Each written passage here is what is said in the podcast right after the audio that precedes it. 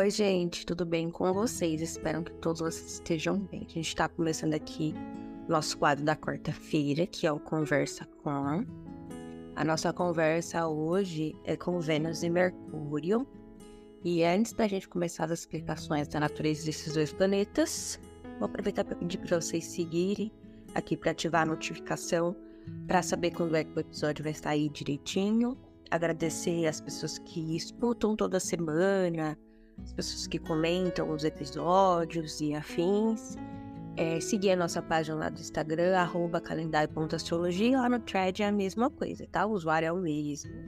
Para quem quiser fazer consulta oracular, então, é, seja de astrologia, seja de tarô, é só mandar DM para mim lá no Instagram que eu explico tudo direitinho, mas lá na página mesmo, nos destaques, tem algumas informações, tá? É, como a consulta funciona, porque elas funcionam de formas diferentes e tudo mais, certo? Então, vamos lá. Bom, uh, esses dois planetas que a gente vai falar hoje, que eu vou explicar aqui para vocês, é, são planetas que geram muitas dúvidas e geralmente um, um furor aí, né, nas pessoas quando elas vêm fazer é, mapa, vêm para consulta, vêm fazer evolução solar ou só para quem é, é, muito amante assim de astrologia, a pessoa pelo menos procura saber qual que é, né, a Vênus, galera que gosta de saber de relacionamento, enfim, que é praticamente uma unanimidade, e Mercúrio, né? Porque toda vez que fala, ah, Mercúrio retrógrado, já gera aquele baque, né, na, nas pessoas. Então, são dois planetas muito interessantes da gente conversar, da gente explicar.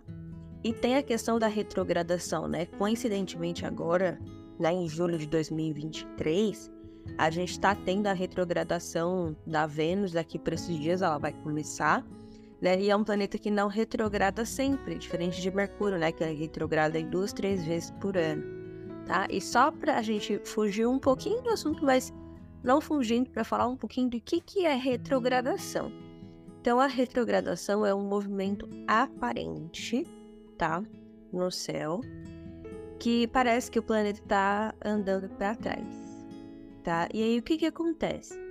A gente sempre ouve falar assim, ah, é porque na retrogradação a gente vai reavaliar os assuntos, vai rever, né, toda essa questão, mas nem sempre, porque a retrogradação é uma debilidade que quer dizer que o planeta vai fazer os assuntos dele ou com dificuldade, ou ele vai usar uma outra maneira de fazer, ou ele não vai concluir. Mas às vezes a retrogradação, como eu expliquei lá no post, lá no Instagram, então quem quiser dar uma olhadinha é só ir lá na página para mim, que eu já expliquei sobre isso. É, às vezes é muito melhor o planeta estar retrógrado do que ele estar, por exemplo, exilado. Então, eu vou dar um exemplo. Uh, vamos supor que eu tô ali com uma Vênus em Câncer, tá? Especificamente. E ela, né, tá andando ali pra frente tal. Aí ela vai pra Leão. Nananana, eu tô andando alguns planetas pra frente, né? Leão, Virgem. Chegou em Virgem, ela vai retrogradar. O que, que acontece com essa, com essa Vênus? Primeiro, ela acabou de chegar na posição de queda dela, né? Que é uma debilidade, né?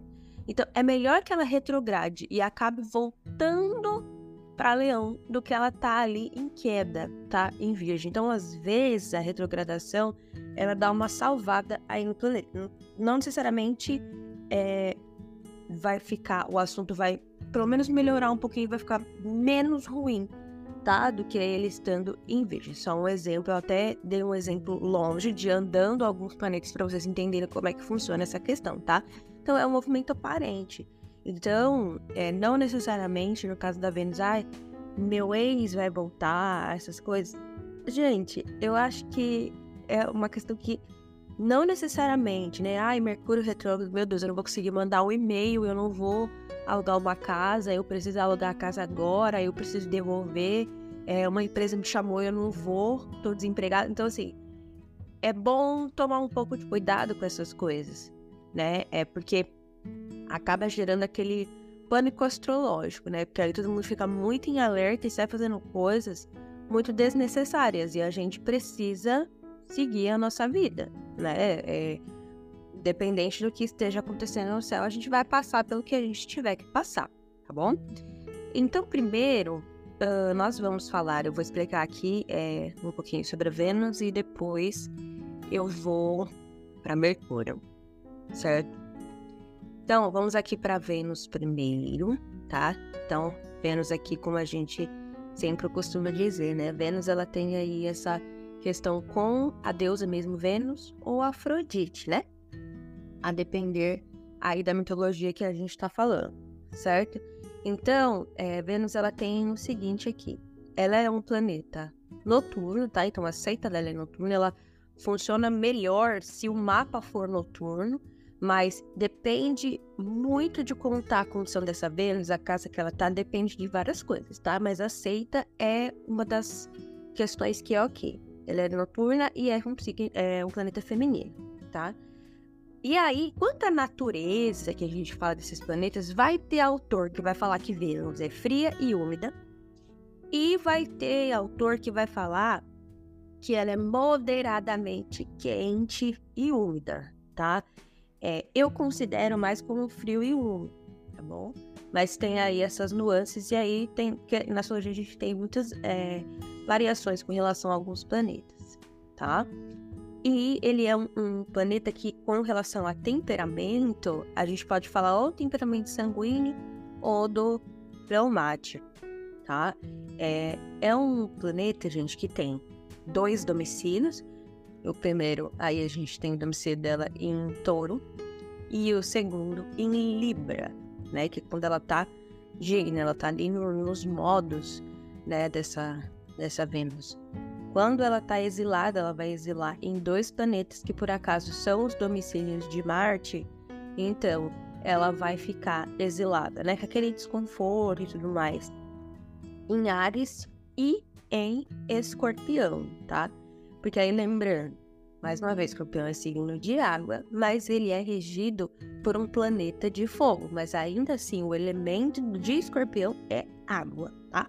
Que às vezes as pessoas confundem. Então, se você tem uma Vênus em escorpião, é... sua Vênus está exilada. Ela está aí numa condição de debilidade. E o exílio, ele é muito desconfortável tá? Então, ah, então quer dizer que eu tenho Vênus Escorpião eu sou transudo? Não sei. Mas assim, não tem muito a ver, tá, gente? Porque às vezes tem essa, é, essas analogias, a gente aprende isso muito com a astrologia moderna e às vezes a pessoa acaba se passando um pouco por causa dessas coisas, né? Mas enfim.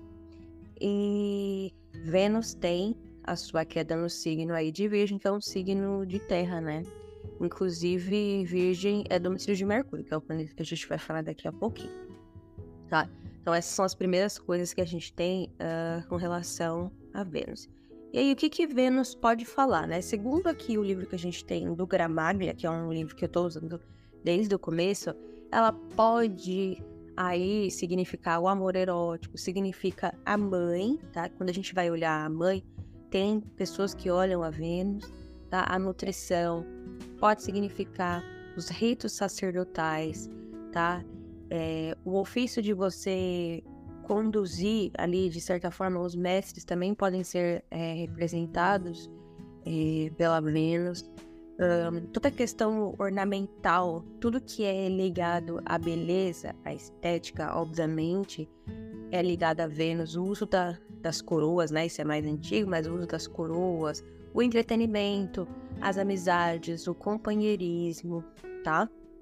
É, as reconciliações, no sentido de que você vai reconciliar com alguém, vai ficar tudo bem, as bodas, tá? Tudo que é relacionado à arte, à música, às cores, tá? Toda essa, essa parte, assim, tudo que tem detalhe da questão do embelezamento das coisas, a gente tem aí a questão de falar sobre a Vênus, tá? Então é, é um um planeta que rege, de certa forma, que ela vai significar as coisas bonitas mesmo da vida, né?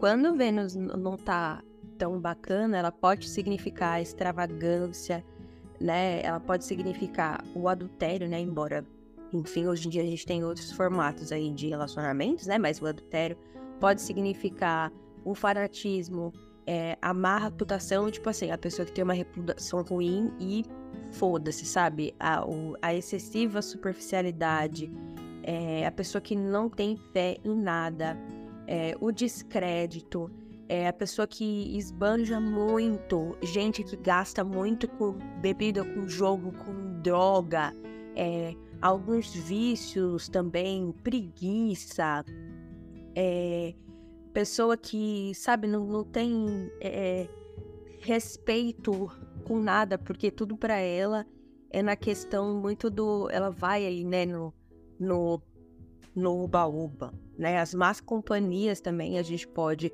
falar sobre a Vênus. O ciúme também é coisa de Vênus, tá? Como eu já tinha falado para vocês, tanto o adultério quanto a infidelidade também. Pessoas que são consideradas libertinas também, né? A gente pode falar com relação é, a essa Vênus, tá? Uh, quando ela tá digna no mapa, quando ela tá legal, assim, então, por exemplo, a gente pode ver isso tanto numa Vênus em peixes, que é a exaltação, né, de, de Vênus, ou até mesmo numa Vênus peregrina, ou principalmente em touro, em Libra, os meus pais, por exemplo, eles são pessoas que têm Vênus dignificadas, né? As, então, meu pai, ele já é falecido aí, tem mais ou menos uns 18 anos, mas meu pai tinha Vênus em Libra e minha mãe tinha em Touro. Então, assim, eles se davam muito bem. Muito bem, tipo, mesmo, mesmo, mesmo. Eles se gostavam muito. Eles se separaram por outras questões, mas eles eram pessoas muito tranquilas, assim. Eles são, né? Minha mãe é muito tranquila é, de lidar por algumas questões, né? Então, a Vênus, quando ela tá digna, e a gente pode também estar em ambientes quando a gente tem uma Vênus digna no lugar, é uma situação de calma, a placidez, a boa fé, né? Aquela pessoa que ela, ela fica tranquila, não tem aquela insegurança, né? Toda uma natureza muito amorosa, uma coisa mais lúdica, né? Pode falar um pouquinho também é, sobre crianças, né? É, de uma maneira geral, tá bom? E a Vênus, como ela se ela tem ali o júbilo na casa, assim, que é uma casa que fala sobre crianças também, né? É, fala muito dessa questão da, do, da, da, né, da infância e tudo mais, tá? Todos os assuntos relacionados ao feminino a gente tem ali com a Vênus, tá? É, jogo, é, todo tipo de divertimento a gente vê ali na Vênus, tá bom? Quando ela tá num aspecto aí mais bacana, certo? Bom, agora falando de Mercúrio. Mercúrio é um planeta muito, assim, vamos dizer, interessante, tá? Ele tem uma questão de dualidade que é muito forte, tá? Então ele é um planeta que eu não posso falar que Mercúrio é benéfico e nem que ele é maléfico, mas se a gente for deixar uma coisa tipo bem binária assim, né, A e B, ele não, ele não tem, né? É uma coisa mais, mais dual, tá? Desse, desse planeta. A gente sabe que ele sempre acompanha aí bastante o, o Sol. Ele retrograda aí duas, três vezes no ano.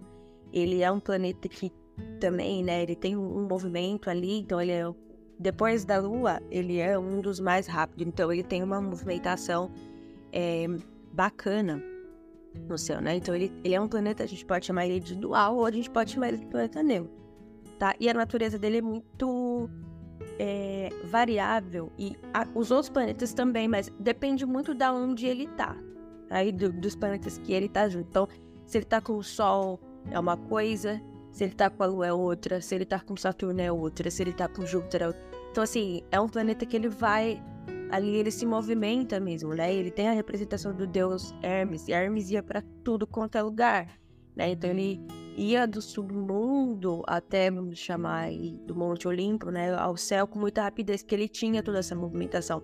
Algumas pessoas fazem aí uma, uma comparação é, de Mercúrio com Exu, né? É, que tem essa coisa do pra lá e pra cá, né? É, é a energia da. Vamos chamar de energia, no caso de Mercúrio, tá? Não de Exu. É da, da troca mesmo, né? Então, é, Mercúrio, ele é um, um planeta que ele significa muito a questão da comunicação, do contato com as outras pessoas, tá? Porque Hermes, ele era o mensageiro dos deuses. Então, quem assistiu Hércules aqui, que era um desenho, tipo, muito, muito bom, né? Que o Hermes, ele tem aquela sandália com a, as duas asinhas, usava aquele, aquele negócio na cabeça, né? Então ele ficava para lá e para cá, dava recado para um, dava recado para outro, né? Então, realmente, todas as formas de comunicação é, transporte, tudo, gente, a gente vê é, com Mercúrio, tá? Então, comércio pode significar escrita, leitura, ensino, tá? E é, Mercúrio tem uma característica quando a gente quer saber sobre né, o senhor da, da mente da pessoa, a gente pode falar sobre Mercúrio, tá? Então, significa a educação é, em muitas esferas, e aí eu quero dar um exemplo meu, por exemplo. É, eu não tenho o meio do céu, que é a casa 10, o ponto mais alto do mapa de casa 10, meu meio do céu é de casa 9. Né? Eu tenho uma Vênus ali, que de certa forma vai significar o ensino, as crianças, lá, lá, lá, lá. mas é, como minha Vênus é em Leão, representa o Sol, que está em Câncer, numa casa 8, junto com Mercúrio. Eu sou professora. Eu sou professora de inglês né? Então, a casa 9 é estrangeiro, Mercúrio aí professor, tá? Então, meu mapa é redondo nesse sentido, tá? Então, eu sou professora de inglês, então a gente tem essa questão do professor, está ali o astrólogo também, ele pode ser, é, por, essa questão do oráculo, da mensagem, de você passar alguma coisa para alguém, isso é coisa de Mercúrio. Os irmãos também, de certa forma, a interpretação, a tradução também é um ofício de Mercúrio. É, a meu, questão de número, a matemática, a geometria, a juventude, né, a comunidade, os anúncios ali, né, os concursos públicos, a gente também pode falar de certa forma é, de Mercúrio, né, as lutas, uma coisa mais é, corpo a corpo, a gente também pode falar sobre isso.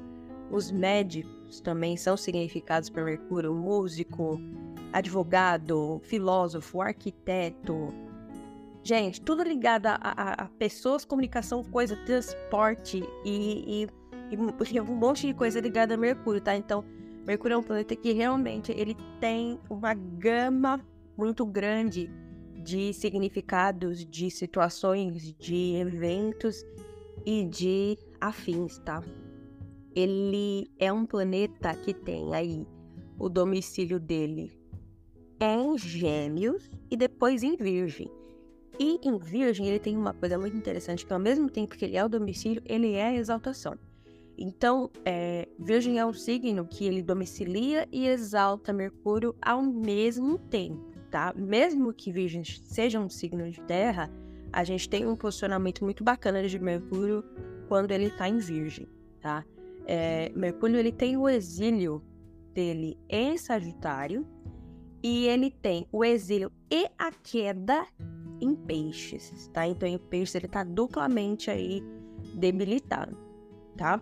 Então, a gente tem essa, essa característica com, com Mercúrio que é muito bacana da gente falar. E aí, o que, que acontece aqui, né, com, com o Mercúrio? Quando ele tá bem, para além de todas as coisas que eu, que eu falei, ele pode falar sobre uma intelectualidade muito grande, né? Uma estratégia, a pessoa que consegue argumentar, ou que ela tá numa situação, ela tá lidando com pessoas, com coisas que tem uma argumentação muito boa, gente que é muito eloquente, sabe? Aquela pessoa que fala, tipo a Saraline do Big Brother, que a mulher tem uma oratória para ninguém botar defeito, tipo, ela não tem um ah, é, e, sabe? Que a fala da pessoa é perfeita, né? Ela pode falar também sobre pesquisa, né? Sobre todo esse trabalho de investigação, uma pessoa que tem facilidade para aprender, tá? Também a facilidade de, de obter conhecimento, aquela pessoa que ela vai atrás, pode falar de gente que gosta muito de viajar, de conhecer outros lugares, outras culturas, outras coisas,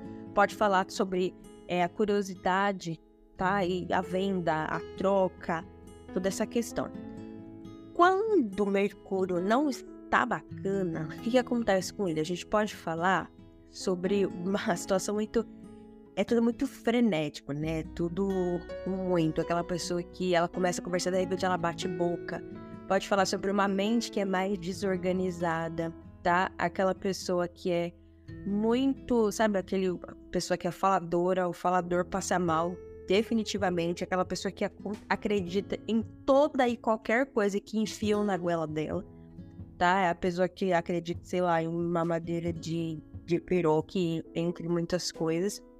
É, representa também o engano, a malícia, conversa fútil, assim, que não leva nada em lugar nenhum, mentira. Pode falar também de provocação, tá? De, de, de situação, assim, insuportável. E a gente tem é, uma coisa que, assim, não é que a pessoa que tem o mercúrio debilitado, ela não vai falar ou ela tem dificuldade. As, esses mercúrios, eles são muito bons, por exemplo, para quem é, escreve poema, que a pessoa né, usa aquela metáfora, aquela metonímia, aquele eufemismo, né? Ela abusa aí das figuras de linguagem, ou a pessoa que você pede para ela te dar uma explicação e ela leva, tipo assim, de 3 a 10 minutos, sabe? Ela não consegue dar uma resposta sucinta. Ela não sabe fazer resumo, né? Tipo o senhor, meu marido, tem Mercúrio em Sagitário. Então, é, tem, tem toda essa situação aqui com o Mercúrio, mas tende a ser um planeta que se ele tiver bom, gente, é, não tem pra ninguém. Então não tem é, porque a gente se preocupar tanto quando ele tá retrógrado, porque geralmente a galera fica aí desesperada, tá? Bom, então, é, essas são as características que eu precisava falar sobre Vênus e Mercúrio, tá? Espero que vocês tenham gostado. Eu espero que o pessoal, principalmente quem está aprendendo astrologia ou quem já sabe, tenha né, tido insights e lembrado de coisas e afins. Próximo episódio a gente vai falar sobre a Lua, que não coincidentemente é o último episódio, tá? Dessa série aqui dos sete planetas. Uh, um beijo para vocês e até a próxima!